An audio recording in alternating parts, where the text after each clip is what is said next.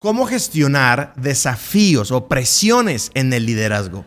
Quizás has pasado por la presión de que la empresa no tiene su mejor momento de rentabilidad, las ventas no van como quieres, se va alguien del equipo, tienes divisiones en la organización o situaciones externas a la empresa que te ponen bajo presión. En el podcast del día de hoy hablaremos sobre cómo gestionar las presiones en el liderazgo. Y esta es la parte uno de este podcast porque mira, te lo aseguro, es oro molido. Tengo un súper invitado y en este podcast, parte uno de presiones en el liderazgo, cómo gestionarlas, compartiremos estrategias, herramientas y, técnicas que puedes aplicar para manejar la presión en el liderazgo. Así que no te pierdas la primera parte de este podcast.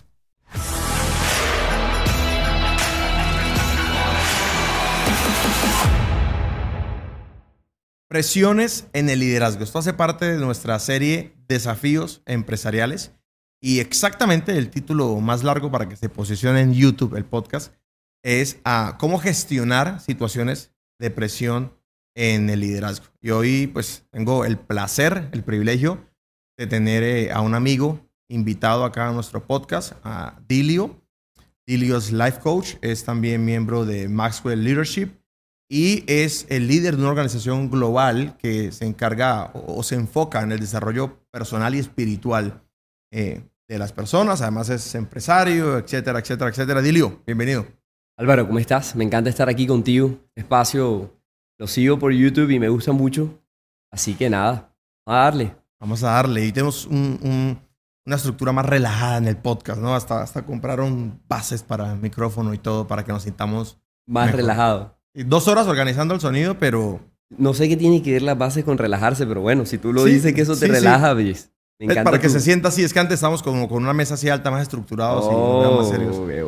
y aquí, pues no, pues hablamos de negocios, pero no es que seamos eh, muy serios. Menos con la situación que tuvimos ahorita en el baño, ¿no? Que creo que la audiencia no, no. no, merece, ¿no? No, no, no. No, no merece que. ¿Cómo pasó nuestra amistad a otro nivel? A otro nivel. Eso se lo contamos luego en otro podcast. Dilio, eh, eh, dos minutos Preséntate, coloca tus credenciales, porque eh, la audiencia, de repente hay una, una audiencia, una parte de la audiencia que no te conoce, y yo respeto mucho tu liderazgo, pero ellos no saben lo que, lo que yo he visto. Entonces, ¿por qué no te presentas y nos cuentas quién eres y qué haces? Bueno, Álvaro, he estado en el mundo del liderazgo durante mucho tiempo. Creo que empecé empíricamente siendo muy joven eh, en alguna organización espiritual, pero luego estando ahí me di cuenta de los retos que tienen las organizaciones y de los retos que tiene el líder dentro de una organización. Eso fue eh, intrigándome. Tuve un, buen mentor eh, que se llama Rolando Justiniano y al encontrarme con él me, enseñó mucho acerca del life coach, el coaching ejecutivo y luego eh, el John Maxwell me hice consultor del método DISC. Ahí estuve explorando todo eso. Y durante todo este tiempo he estado dedicado a ayudar a las personas y a las organizaciones a crecer de manera saludable. Creo que es el enfoque en lo que me he dedicado. Y a partir de eso he creado algunos métodos, algunos sistemas para, para poder lograr eso. Y bueno, hoy tenemos una compañía, se llama Nubis Consulting, nos dedicamos a eso a nivel corporativo, también lo hago a nivel personal. Y bueno, en Living Room, que es la organización de la que hablas y que es la organización que hemos estado construyendo los últimos 10 años. Así que eso es, tengo dos hijos, casado, eh, y bueno, ha sido un journey bien interesante esto, este tiempo. Así que eso es lo que podría decir acerca de mí. Bien, tienen que saber los que nos están escuchando o viendo, eh, si están en YouTube o en cualquier podcast, eh, que Living Room es tremenda organización, sobre todo porque hay un tema de cultura organizacional muy potente, ¿no? Todo el mundo que está allí liderando o influenciando huele a la casa, ¿no? La conversación, todo, y sé que han implementado eh, un montón de cosas y tendremos luego el tiempo para, para hablar acerca de esto. Pero, dilo, la razón de la invitación hoy es que hay un tema que me ocupa bastante. Y son las situaciones de, de alta presión en el liderazgo. Eh, el liderazgo, eh, estos días escuchaba una, una, conferencia de la Cumbre Global del Liderazgo, de, Global Leadership Summit en Chicago, y el speaker ah, decía, si, si no te está doliendo, no estás liderando. ¿no? y, y, decía, em, caramba, se me fue, el, a, Winston Churchill. Winston Churchill decía, si sientes una patada en el trasero, porque definitivamente estás liderando. Alguien está, alguien está detrás tuyo, ¿no? Definitivamente. Ah, así que el liderazgo tiene muchas presiones. En tu tiempo de experiencia como líder y como desarrollador de líder, ¿tienes algún momento que tú digas, caramba, esto fue presión, esto fue heavy? Muchos, obviamente. He estado en varias transiciones. Eh, por ejemplo, creo que una gran presión en el liderazgo viene cuando transicionas de una organización a otra. Y sé que muchos viven eso. Estabas trabajando en una compañía y luego tienes que trabajar en otra. Lo veo mucho en el, en el, en el liderazgo corporativo, un tal, tremendo talento que sale de una organización por sus credenciales y llega a otra y de repente la primera semana es una semana terrible, es un asco de semana, no sabe ni qué es lo que está haciendo, se siente supremamente perdido y creo que es más la presión de probar su valor lo que hace que se vea así. Yo he estado ahí. Eh, también he estado, eh, ahora hace poco eh, cumplimos una década haciendo la organización de la que hablábamos, Living Room, y paradójicamente cumplir esa década puso la presión de pensar, ¿y ahora qué vamos a hacer en el futuro? ¿De qué se va a tratar la próxima década? Y creo que es el pensamiento de todo líder debe tener, la presión de no quedarte en la gloria presente y tener muy en cuenta lo que va a pasar en el futuro. Y creo que eso es algo que todo líder pasa. Pero si tú me preguntas cuál ha sido el momento más eh, fuerte para mí en mi liderazgo, es cuando alguien se va. Creo que eso trae una presión a mi liderazgo tremenda porque me pregunto por qué se fue, por qué no está en la organización, por qué ya no está en la compañía o por qué renunció, ¿verdad? En algunas compañías en donde estábamos vemos mucho talento y, luego me pregunto por qué se fue. Y todo eso tiene que ver como con los temperamentos. Cada temperamento va asumiendo eh, la presión de una manera distinta y dirige eh, la presión desde, desde, su perspectiva y desde su esencia. Y eso es algo muy valioso. Y, creo que para mí el momento más difícil eh, es ese, cuando la gente se va. No sé, quiero devolverte la pregunta a ti y, es, ¿cómo vives la presión? ¿Cómo, ¿Cómo asume Álvaro Luque la presión? Es una persona que tiene tantas, tanta, tanta presión y, veo tu organización, veo lo que haces en el día a día y, me causa curiosidad. ¿Cómo será Álvaro Luque cuando está presionado? Mira, me quedé en dos palabras que ocupaste, que en una fallo siempre y para la otra no estoy listo. En la que fallo siempre es en las transiciones. Ah. ¿No? Yo soy de los que pregunta, eh, ¿sabes nadar? No. Y lo tiro o salto. ¿no? Yo soy el que digo, aprendo haciendo. Y de hecho, Erwin, que es nuestro talent manager, que también es parte de tu organización, pues me ha enseñado que hay que hacer transiciones. Y, yo no sé hacer transiciones. Yo salgo una cosa y me meto a la otra el otro día y ya. Ah, entonces, me, me, me toca llevarme este tema a la meditación. Lo acabas de decir, porque vienen cambios para esta organización. Mm. Y, y, y, el otro tema que tocas allí es el de cuando alguien se va, ¿no? No estoy listo para eso. Creo que no estoy listo para eso, aunque yo me he ido e, en varios escenarios. Ahora, si preguntas sobre, sobre la presión, justamente discutíamos un poco antes de comenzar el podcast y tocaste algo muy importante. Y tú sabes más que yo de eso, porque yo también soy consultor DISC, pero ah, no, no he invertido, o sea, lo, hice como para aprender sobre mí, sobre mi equipo, pero no lo he desarrollado tanto, no he practicado tanto. Y seguramente tú sí a puro ojo dices, este, este es de tal manera o de tal otra, ¿no? Pero definitivamente hay que entender que cada uno maneja la presión diferente. Y eso es algo que a las personas como yo, que somos dominantes, dictatoriales, pero también divertidos, pero también determinados, pues nos cuesta entender. O sea, como que, pero ya, pero hágalo, encuentre una solución y punto. ¿Cuál es el problema? Y hay gente que se paraliza. Y, y, entender esto a mí me ha costado. Me ha costado eh, eh, entender esto e irme al, al, lenguaje de las personas. Mira, hasta Siri se mete cuando tengo presión. Eh, ir al lenguaje de las personas y a la manera como piensan se convierte en un gran desafío. Pero para responderte la pregunta concreta, y te la voy a rebotar para que toquemos un, dos o tres puntos en este podcast. Cuando hay presión, lo que suelo o lo que aprendí a hacer, que esto lo aprendí a hacer en el 2019 cuando lideré una gran organización, es eh, calmarme y tomar el control.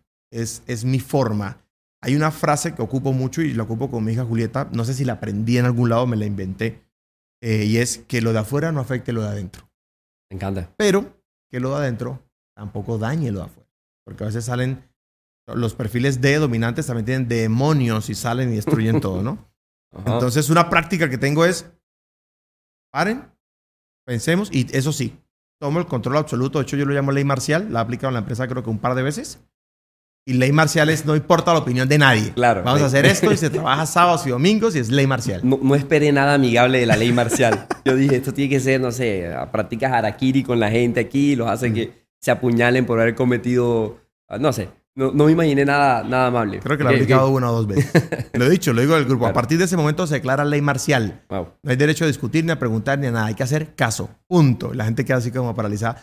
Pero es porque eh, a veces la presión hace que la gente se, disperse. Y tienes que concentrar la acción y, que el equipo se, se, ponga ahí enfocado. Dilio, respecto a gestionar la presión, ¿qué prácticas tienes? Bueno, a diferencia, y, aquí seguimos hablando, yo eh, tengo parte de mi temperamento dominante, pero mi, mi, primer eh, rasgo, esencia, es la influencia. Yo soy un influenciador. Yo no practico la ley marcial, quisiera practicarla de vez en cuando. Una vez, cada dos años funciona. Una vez cada dos años, algo ¿eh? así. Yo oigo ley marcial y hay algo dentro de mí que dice, pero ¿por qué no lo hacemos? O sea, ¿por qué no, por qué no nos aventuramos al mundo de la ley marcial? No, por el contrario, eh, una de las grandes prácticas que tengo para, para, gestionar, y me gustó mucho tu frase de, que lo de afuera no, no, intervenga en lo de adentro, ¿verdad? Y, esto que cargamos adentro no termine estropeando lo que está pasando afuera. Yo, creo que una práctica muy importante es, eh, yo sé cuáles son las mesas en las cuales me puedo apoyar. E, el, el liderazgo tiene que permitirte eso. ¿Qué son mis mesas? ¿Quiénes son las personas en las cuales yo me apoyo y pueden resistir el peso de la presión que estamos viviendo para yo poder oír? Y es una temporada donde me gusta guardar silencio. Me encanta oír, hacer preguntas y a partir de las preguntas ver en mi entorno qué está sucediendo y a partir de eso tomar decisiones. Yo tengo una, una frase que es para contratar, pero la utilizo casi que para todo. Hay que ser lento para contratar, rápido para despedir la única forma de ser lento para contratar es que escuches. Eh, eh, y, finalmente, en, la, en, medio de la presión, creo que mi reto, y, creo que si, si, te hago coaching aquí de, liderazgo, ¿verdad? Mi reto es tener la capacidad que tienes tú para aplicar la ley marcial cuando es necesaria y no perder tanto tiempo yendo tantas personas. Pero para ti es detenerte un poco más, dudar un poco de tu temperamento dominante y decir, ¿qué tal si espero un poco más mm. y escucho algo y, a partir de eso puedo tomar la decisión de avanzar o no avanzar. A veces, sin darnos cuenta, vamos estropeando algunas cosas Total. por la lentitud o por la prontitud. Finalmente, todo en la vida se trata de equilibrio. Sí, sí, definitivamente. Eh, a ver, para aclarar a las personas que están escuchando, ley marcial es un concepto constitucional que está en casi todos los países. Cuando se declara ley marcial, el presidente de la República toma el control absoluto del país y no hay nada que le puedan decir 100%. que no. Pero en la ley marcial también está el War Room, y es que Presidencia de la República llama a ministros y llama a los generales y coroneles al cuarto de guerra y, practica justamente esto. Es ley marcial para que todo el mundo entre en orden, pero eh, el tipo no se atreve a ir a tomar decisiones solo. Estaría loco, ¿no? Tiene que reunirse, hacer preguntas, pero al final le toca decidir. 100%. Ahora mira que yo me he asombrado acerca de mí mismo, porque te conoces bajo la presión, ¿no? tengo, tengo una anécdota pequeñita que no tiene nada que ver con liderazgo, pero sí con mucha presión. Un día estábamos en casa y estábamos con mi mamá, otra persona y mi hermanita Sara, que en ese momento tendría 14 años. Y Sara estaba con un vaso y en el vaso un cubo de hielo. Y se metía el cubo de hielo a la boca y lo tiraba al vaso y pasaba para aquí y pasaba para allá. Y en ese ir y venir se traga el hielo y se le atraviesa en la garganta y empieza a ahogarse. Oh, wow. Entonces, pero estaba en la sala, entonces se vino corriendo como seis metros desde acá a hacernos señales y mi mamá y la otra persona que estaba ahí se quedaron paralizadas. Yo la miré, no supieron qué hacer, miré a Sara y no sé de dónde tomé control absoluto de mí mismo. Me paré, le hablé, le dije, quédate tranquila, no te va a pasar nada. ¿Puedes respirar o no? No, no, pues me hizo la señal que voy a respirar. Eh, así que le hice, le apliqué, no sé qué técnica será eso. Me acordé lo que había visto en las redes sociales, seguramente. Y, y, tampoco salía el hielo, pero yo mantuve la calma, no me desesperé. Le di la instrucción a una de ellas, llama a una ambulancia mientras yo seguía en el proceso. Y lo que hice luego fue pues, meter mis dedos, que son muy largos, a, estimular su garganta para que se, una contracción o algo. Y bueno, pudo, pudo escupir el hielo, ¿verdad? Pero a mí lo que me llama la atención fue que en ese momento yo conocí esa parte de mí. Di una instrucción, le dije cálmate, mantuve el control, mantuve la paz, pero yo por dentro estaba súper preocupado. O sea, te mueres ahí. Te mueres, se muere tu hermana en dos minutos ahí. En dos minutos. Y tú y yo sabemos que una ambulancia no, va, a llegar, en dos minutos. ¿De acuerdo? Entonces, esa capacidad de controlar que tú dices creo que es determinante, de controlarse a sí mismo, parar, escuchar, pero también dar instrucciones, porque el equipo está esperando que el líder diga algo. claro. Increíblemente, en los momentos de crisis es cuando menos queremos dar la cara, pero es cuando más hay que dar la cara. ¿no? Se espera en la pandemia que Presidencia de la República aparezca todos los días a hablarle a su pueblo, ¿no? ¿Cuál sería otra práctica, Elio? Yo creo que eh, esta es una que, que, me gusta mucho. es que eh, a veces cuando tú eres el líder sufres de la soledad del liderazgo. Estás en la parte de arriba, no hay nadie más, todo el mundo está esperando que tú digas algo, ¿verdad? Pero al final, un buen líder tiene que tener gente a su alrededor que considere está por encima de él en lo que practica. Gente que admiro, gente que tengo como un referente y a la que tengo verdadero acceso. Porque nada sirve que te hable aquí de una persona a la cual, si le escribo por Instagram, ni, ni, en, ni, en visto voy a estar. No, tiene que ser alguien que tengo acceso a esa persona. Y, finalmente esta práctica eh, eh, para mí ha sido muy saludable. Eh, creo que una de las personas que más ha influenciado en mi vida es Carlos Fraija, un empresario, es la persona que, con la que empezamos a hacer Living Room. Y, y su influencia en mi vida es tal que cada vez que yo me siento en una de estas situaciones de presión y creo que voy a tomar una decisión y estoy convencido de la decisión, siempre cumplo con el requisito de una llamada. Es un call que hago, no me pierdo nada. Le digo, oye Carlos, estoy en esto, estoy pensando en esto, quiero decidir esto. ¿Qué harías tú?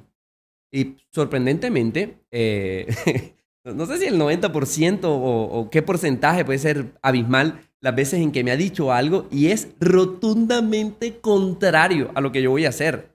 Y veo la genialidad de lo que me está diciendo y digo, qué bruto, ¿cómo, cómo iba a decidir eso?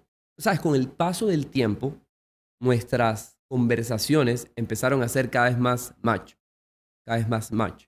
Y yo me he dado cuenta que su liderazgo empezó a elevar el mío y su capacidad de decisión influenció la mía y empezó a elevar mi capacidad de decisión.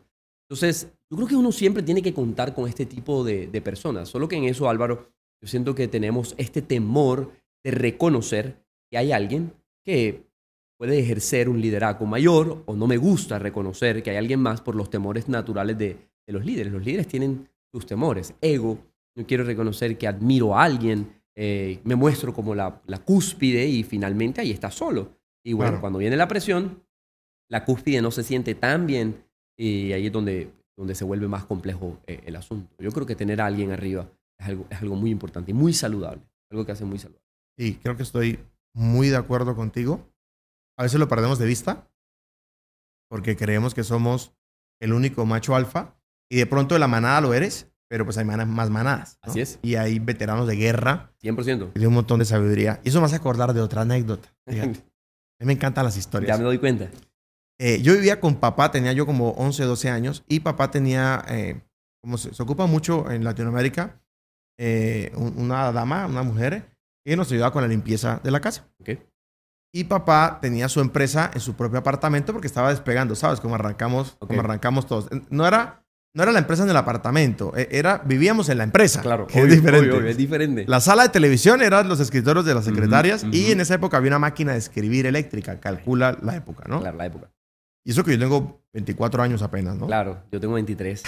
Estamos ahí muy cerca, entiendo tú era. Entonces, papá deja un dinero en el closet y el dinero se pierde y no sé cómo logra evidenciar, comprobar de que fue la señora de limpieza la que se tomó el dinero. Wow. Entonces él se molesta, se le sale su superdominante porque se siente ofendido por la confianza, porque yo, yo era testigo que él había ayudado muchas veces mucho más allá de su salario, ¿no? Había apoyado a sus hijos, un montón de cosas, entonces se sintió muy lastimado. Y como tenía evidencias, entabló un proceso jurídico, ¿no? Y con la policía y todo, todo. Se fue con todo porque estaba molesto. Y mi abuelo, el papá de mi papá, que nunca nos visitaba, aunque vivíamos en la misma ciudad, porque siempre fue como, ¿sabes? Era como como esa espada que estaba allí guardada. Solo salía para ser usada lo que era requerido y se guardaba de nuevo.